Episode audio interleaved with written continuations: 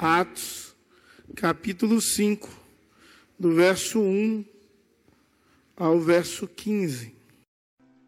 Entretanto, certo homem chamado Ananias, com a sua mulher Safira, vendeu uma propriedade, mas em acordo com sua mulher, reteve parte do preço e, levando o restante, depositou-o aos pés dos apóstolos. Então disse Pedro: Ananias, por que encheu Satanás teu coração para que mentisses ao Espírito Santo, reservando parte do valor do campo? Conservando-o, porventura não seria teu? E vendido não estaria em teu poder? Como, pois, assentaste no coração este desígnio? Não mentiste aos homens, mas a Deus. Ouvindo estas palavras, Ananias caiu e expirou, sobrevindo grande temor a todos os ouvintes. Levantando-se os moços, cobriram-lhe o corpo e, levando-o, sepultaram. Quase três horas depois, entrou a mulher de Ananias, não sabendo o que ocorrera. Então Pedro, dirigindo-se a ela, perguntou-lhe: Dize-me, vendestes por tanto aquela terra? Ela respondeu: Sim, portanto. Tornou-lhe Pedro: por que entrastes em acordo para tentar o Espírito do Senhor? Eis aí a porta, os pés dos que sepultaram o teu marido, e eles também te levarão. No mesmo instante, caiu ela aos pés de Pedro e expirou. Entrando os moços, acharam-na morta e, levando-a, sepultaram-na junto do marido. E sobreveio grande temor a toda a igreja e a todos quantos ouviram a notícia desses acontecimentos. Meus amados irmãos, na nossa continuação da série, semana passada falamos sobre Barnabé. Barnabé é um homem que era exemplo de fé, de amor, de consagração, de doação. E é interessante porque a história depois da história de Barnabé é a história de Ananias e Safira. E todos nós conhecemos essa história. Mas é uma história o contrário de Barnabé. Barnabé é um bom exemplo e Ananias e Safira é um mau exemplo. Ou seja, há um contraste muito grande entre a história e a vida de um e a história e a vida do outro. E Lucas faz questão de destacar essas questões. Nos admira também, porque quando nós olhamos para o Antigo Testamento, eu e você vemos o tempo todo a manifestação de juízo de Deus no sentido de matar pessoas. A manifestação do juízo de Deus vindo de uma forma dura e matando alguns. Mas não é um algo comum no Novo Testamento. A igreja se inicia e ela desfruta de uma comunhão, todos têm tudo em comum, mas o apóstolo faz questão de registrar que nessa igreja nem tudo era bom, nem tudo era 100%, porque não há possibilidade de igrejas está tudo perfeito se ela é feita por homens. Homens falhos, homens que erram, homens que muitas vezes são negligentes. Não há possibilidade de igreja ser perfeita aqui na terra. Porque se tivesse igreja perfeita na terra, ninguém aqui caberia nela. Então é interessante quando nós nos deparamos com uma história como essa, no Novo Testamento nos assusta. Se no período da graça Deus fulmina também, Deus mata também. E agora, e muitas vezes nós esquecemos que vivemos nesse período da graça e Deus se ele quiser, ele pode matar. Hoje, agora, eu, você, quem ele quiser.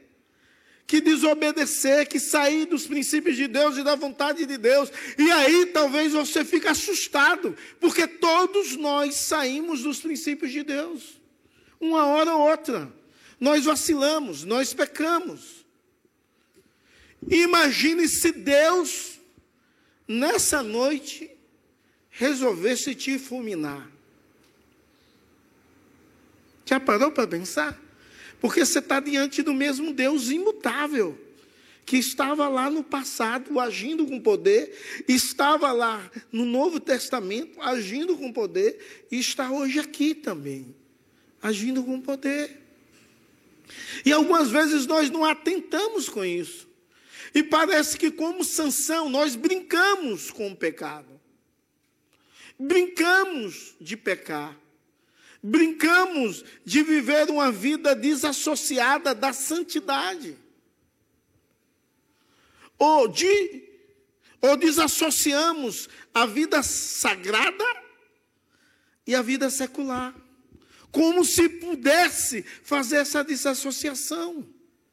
Como se pudesse ser de um jeito em um lugar e de outro no outro. E não há possibilidade.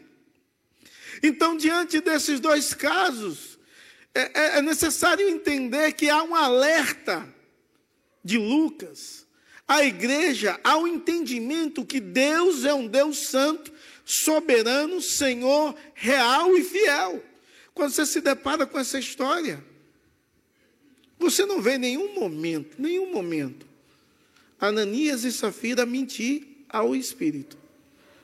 Mas é narrado que eles mentem ao Espírito. Diretamente não, mas indiretamente sim, porque há uma demonstração que quem dirige essa igreja, o apóstolo Pedro, está cheio do Espírito segundo a direção de Deus. E isso era tão sério que eles mentem diretamente a Pedro. E aqui é, é retratado que eles mentiram ao Espírito. Tamanha era a direção, a condução do Espírito de Deus, que é dono e senhor da igreja. E algumas vezes nós paramos e nos confundimos. Esquecemos quem é dono e senhor da igreja há um dono e senhor da igreja que age de uma forma tão extraordinária, magnífica, que opera com poder e graça, que manifesta a tua graça, o teu poder, a paz, o seu juízo, de uma forma muito incomum. Então, essa é uma história que leva ao povo da igreja até todos eles terem grande temor grande temor em saber que Deus inicia uma igreja que não é perfeita, porque é feita por homens, mas o seu grande líder, Deus, ele é perfeito, ele é santo, e ele requer do seu povo santidade e perfeição. Então nós nos deparamos com a história, a história de hipocrisia de Ananias e Safira. Um casal que andavam concordemente no Senhor. Um casal que tinha uma sintonia fina com, um com o outro. Eles combinaram. E a mulher foi fiel ao marido até o fim. Mas nesse ponto não é bom ser fiel. Não é bom nesse ponto ter uma sintonia fina, marido e mulher. Porque eles ajustaram para pecar, para errar, para cometer um pecado, para enganar o povo. E Deus não se agrada. Deus não se agrada de mentira. O Senhor e o nosso Salvador Jesus diz que o pai da mentira é o diabo, que é homicida desde o princípio e nunca se firmou na verdade.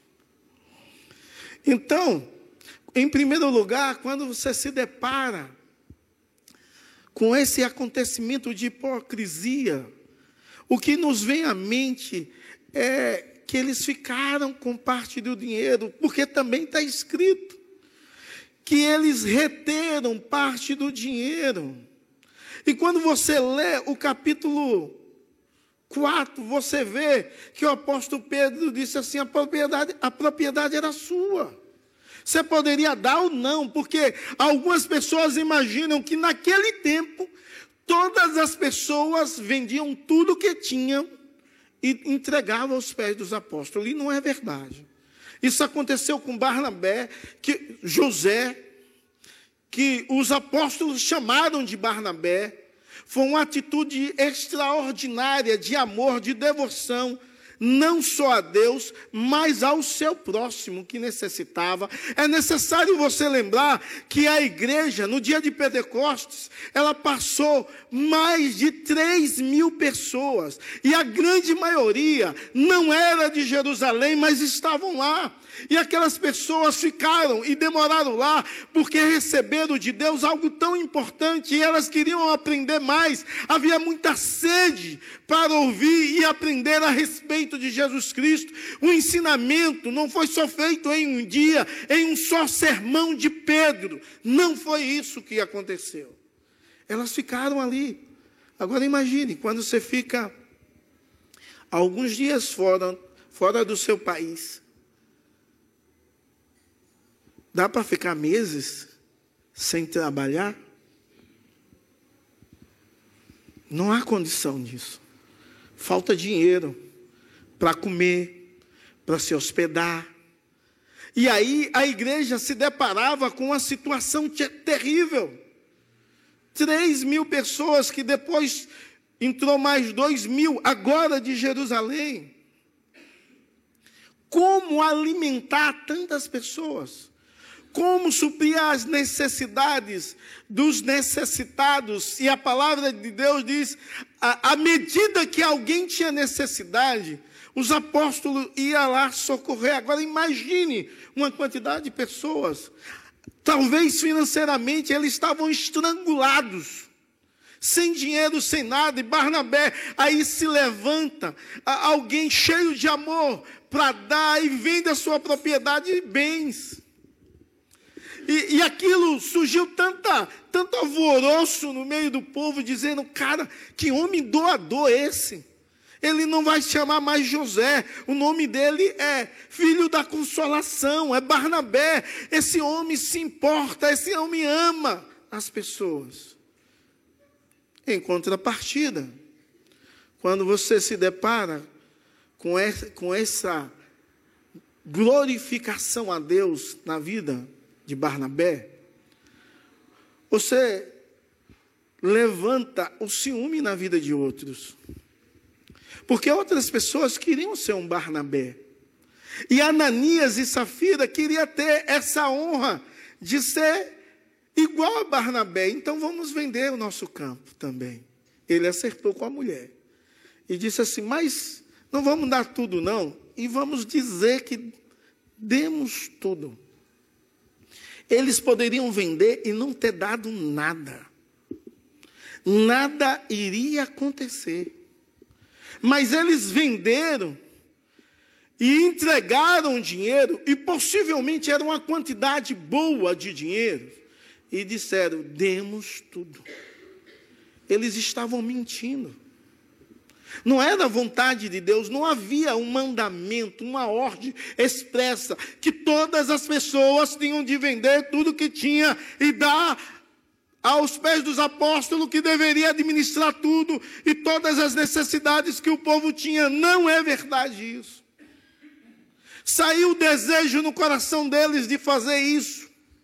Eles fizeram um acordo em comum, marido e mulher, acordaram, combinaram, acertaram e seguiram naquele acordo de pecado, um acordo pecaminoso. Eles deram as mãos para pecarem juntos. E a vontade de Deus é que marido e mulher andem em sintonia, mas não em relação ao pecado não em relação a atitudes de, que te leva a desobedecer os princípios de Deus. Quando olhamos para Ananias e Safira, vimos que ele mentiu ao Espírito Santo, que eles eram egoístas, mas também que eles eram infiéis ao Senhor. Quando você lê o verso 2 ao 4, você vê essa infidelidade, apesar desse acordo. Eles queriam, irmãos, a glória dos homens, a glória que Barnabé conseguiu. As dificuldades que eles tiveram é porque eles queriam ser reconhecidos pelo que eles tinham feito. Sabe, a hipocrisia entra no nosso coração quando nós queremos ser reconhecido pelo que fizemos. Tem uma canção que diz assim: Eu não preciso ser reconhecido por ninguém.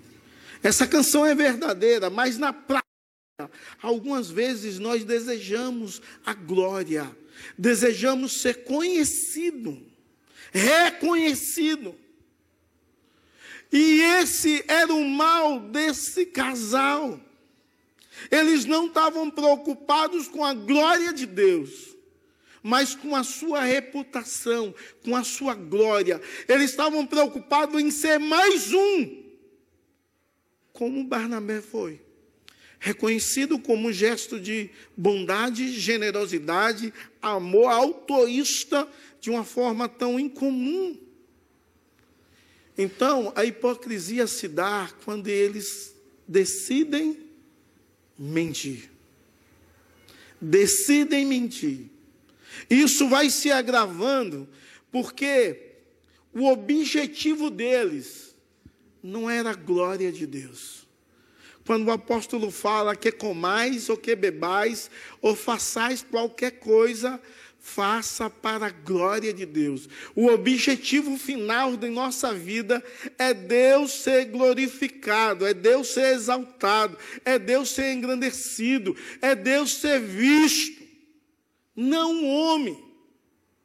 Não o homem.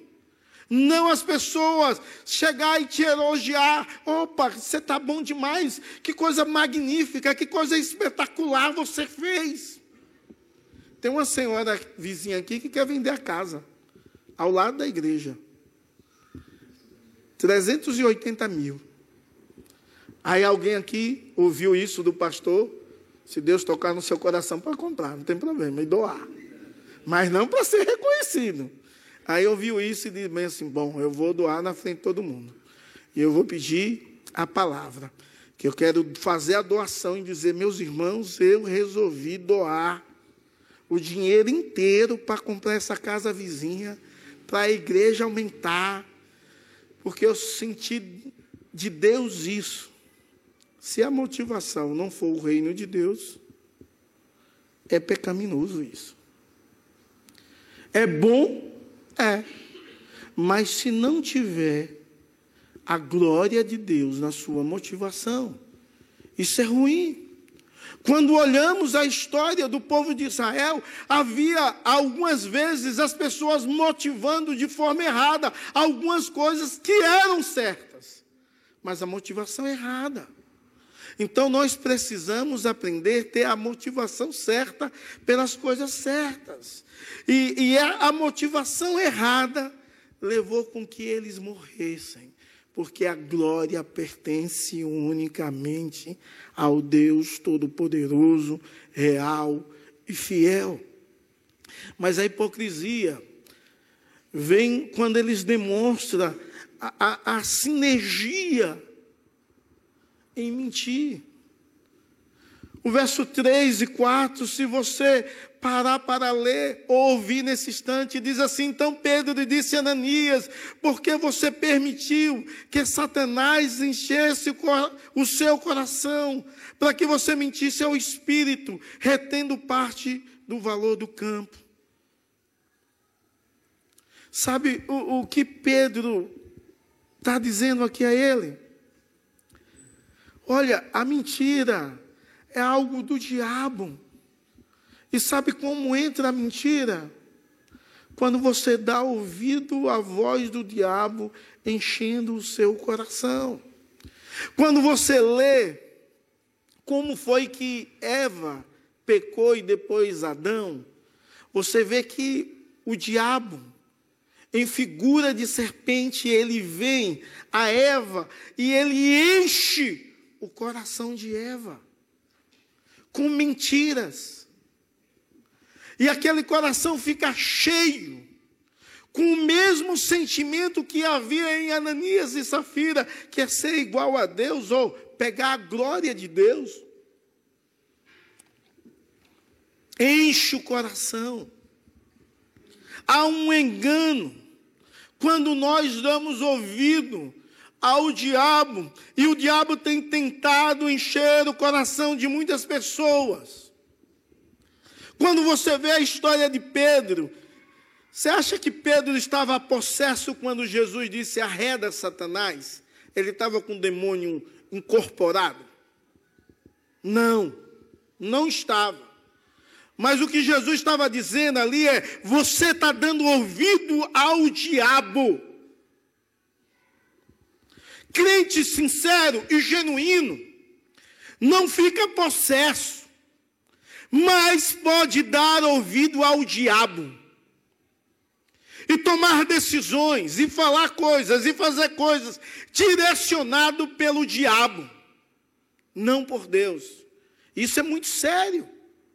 Isso é muito sério porque o diabo que encheu o coração de Ananias, segundo o verso 3, é o mesmo diabo que tenta encher o meu e o seu coração com mentiras danosas, com engano, pervertendo a mente e o coração de várias pessoas da igreja, mesmo que são sinceras em amar a Deus, mas muitas vezes são manipuladas pela ordem singela do diabo, que fala e fala e fala e não se cansa de falar, para desviar você dos princípios e da verdade de Deus. Porque muitas vezes nós, como igreja de Deus, esquecemos que nós vivemos uma luta, que nós travamos uma guerra e vivemos nessa guerra constantemente. Muitas vezes nós esquecemos do que da recomendação do apóstolo Paulo, que diz assim: use toda a armadura de Deus, revista-se de toda a armadura de Deus, para estar firme contra a cilada do diabo no dia mau. E algumas vezes o diabo marca cilada e nós não estamos revestidos da armadura de Deus, dos princípios dos quais o apóstolo Paulo está nos ensinando. É certo que a igreja, a palavra de Deus diz que é coluna e baluarte da verdade. Mas muitas vezes o diabo ataca com mentiras. É certo que a igreja é templo de Deus, onde Deus habita. Mas Satanás deseja habitar também lá.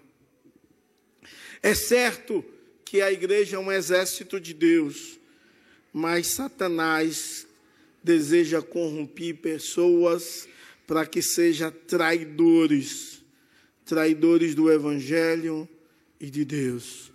Eles mentiram ao espírito porque deram ouvido ao que Satanás encheu em seus corações.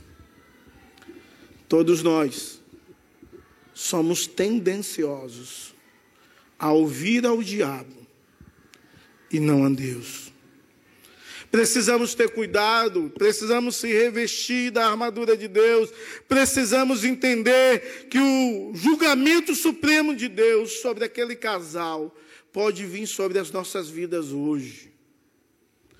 Que o julgamento supremo de Deus pode cair hoje, aqui e agora. Por isso, quando começamos um culto,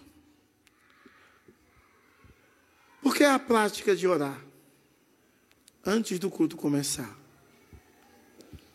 É para você dizer, Deus, eu sou um miserável pecador. Estou aqui diante do Senhor e o Senhor vai se manifestar aqui. E eu quero te pedir perdão e misericórdia da minha vida. É para isso. Também lá você pode expor que Deus venha falar do seu coração, pode, pode manifestar desejo a Deus, mas nós oramos diante de um Deus santo, que se manifesta com poder e glória e entendemos que Ele é santo e que nós somos pecadores, limitados, falhos. E precisamos estar diante desse Deus com liberdade, na certeza que Jesus Cristo nos purifica de todo o pecado. Sabe, o que Pedro exorta é que eles não devem testar Deus, porque não havia nenhuma compreensão da onisciência de Deus e nem da onipresença de Deus. Não havia nenhuma compreensão disso, sabe por quê? Porque algumas vezes nós fazemos algumas coisas igual a Ananias e Safira e pensamos que Deus não está vendo, mas Deus vê. Ele sabe todas as coisas, ele sabe os nossos desejos, ele sabe as nossas inclinações, ele conhece a minha vida e a sua vida.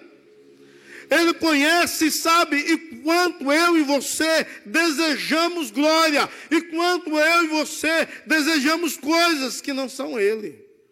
Ele vê quando você está sozinho, ou quando você está em um lugar que você acha que ninguém está te vendo.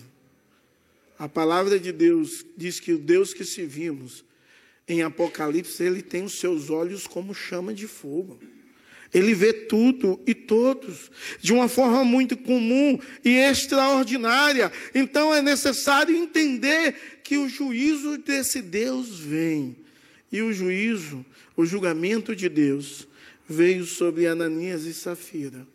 Quando você vai do verso 5 em diante, você vai ver essa realidade do juízo de Deus.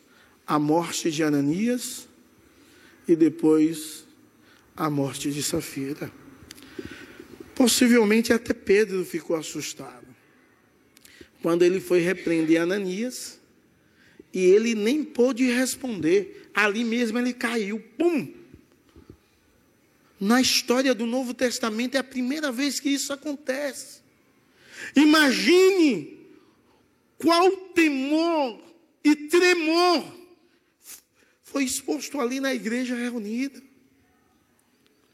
Três horas depois, chega a mulher e Pedro lhe diz: Foi esse valor mesmo que vocês venderam? E ela disse: Foi. E agora ele usa uma palavra dura, porque ele sabia que o Deus que julgou o marido dela era o mesmo que estava julgando ela.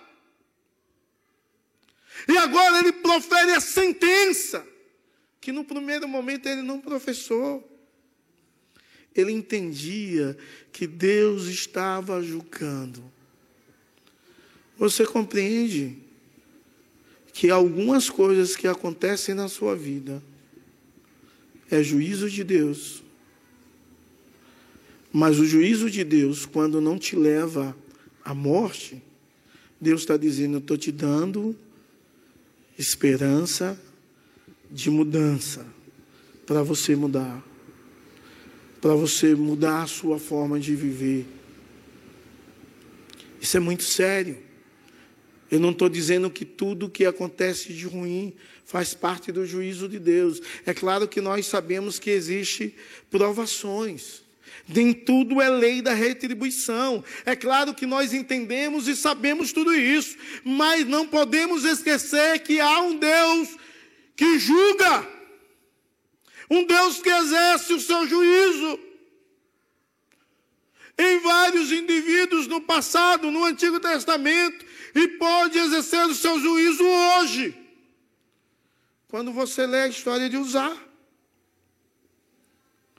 morto por violar a lei de Deus, tocou na arca. Você fica pensando assim: que mal esse homem fez? A arca estava em um carro de boi e ia cair porque os bois tropeçaram, ele foi botar a mão para não deixar a arca cair, Deus fulminou. Desobediência. Porque nem era daquele modo que deveria carregar a arca, não era daquele jeito. Deus não queria que fosse daquele jeito, e não queria que ninguém tocasse nela. E ele toca. A motivação dele estava até certa mas estava ferindo um princípio de Deus. E algumas vezes nós esquecemos disso. Quando nós nos deparamos com a palavra de Deus, os dois filhos de Arão que morrem são mortos porque oferecem fogo estranho no tabernáculo.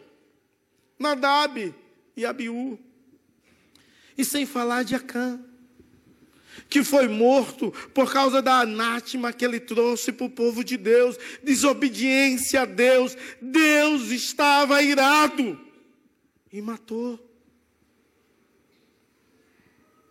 Sabe, irmãos, o juízo de Deus servia para que todas as pessoas tivessem grande temor. Temor diante de Deus. A igreja imperfeita, que viviam as virtudes extraordinárias da parte de Deus. E há uma demonstração disso em Atos 2, em Atos 4.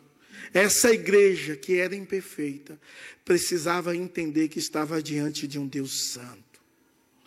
E precisava corrigir a sua vida, porque o Deus Santo desejava daquela igreja santidade. O resultado, segundo o verso 11, foi que houve um temor de todos.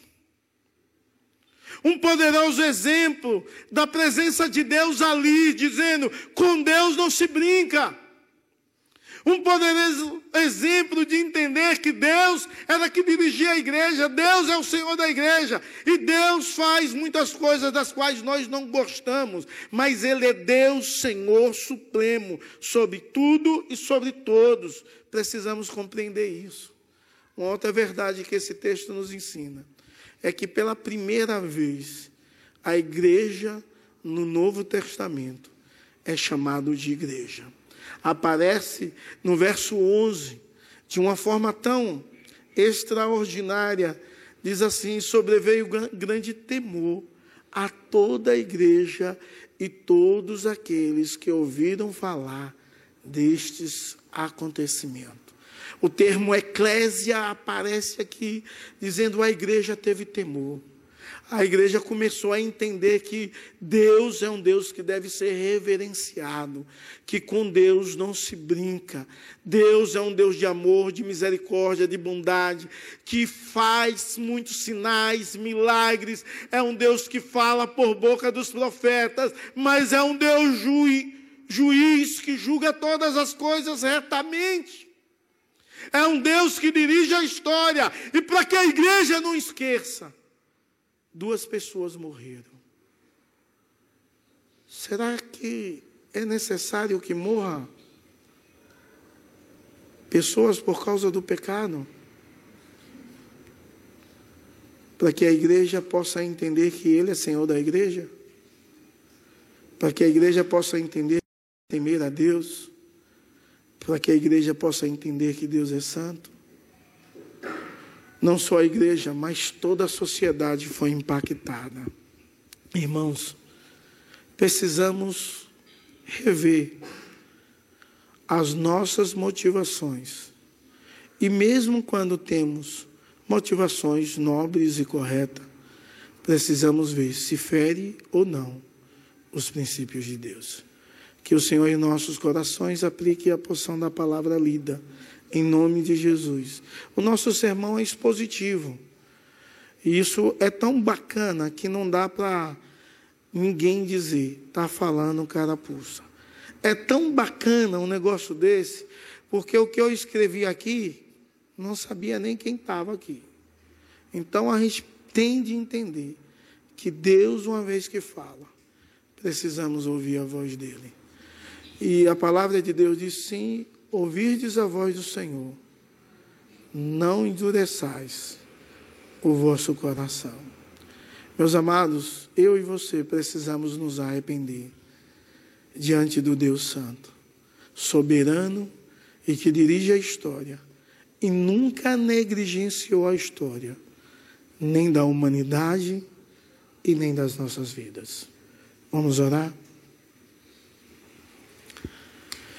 Deus, em nome de Jesus, obrigado pelo teu amor, pela tua infinita bondade. Nos ajuda, ó oh Deus, a vivermos para a tua glória. Porque quantas vezes, ó oh Deus, permitimos que Satanás venha encher o nosso coração. E em vez de ouvirmos ao Senhor, ouvimos o diabo. Tem misericórdia de nós. Porque ofendemos e magoamos o Senhor. Nos ajuda, ó oh Deus, a vivermos como o Senhor deseja e vivermos para a tua glória. Em nome de Jesus. Amém e amém.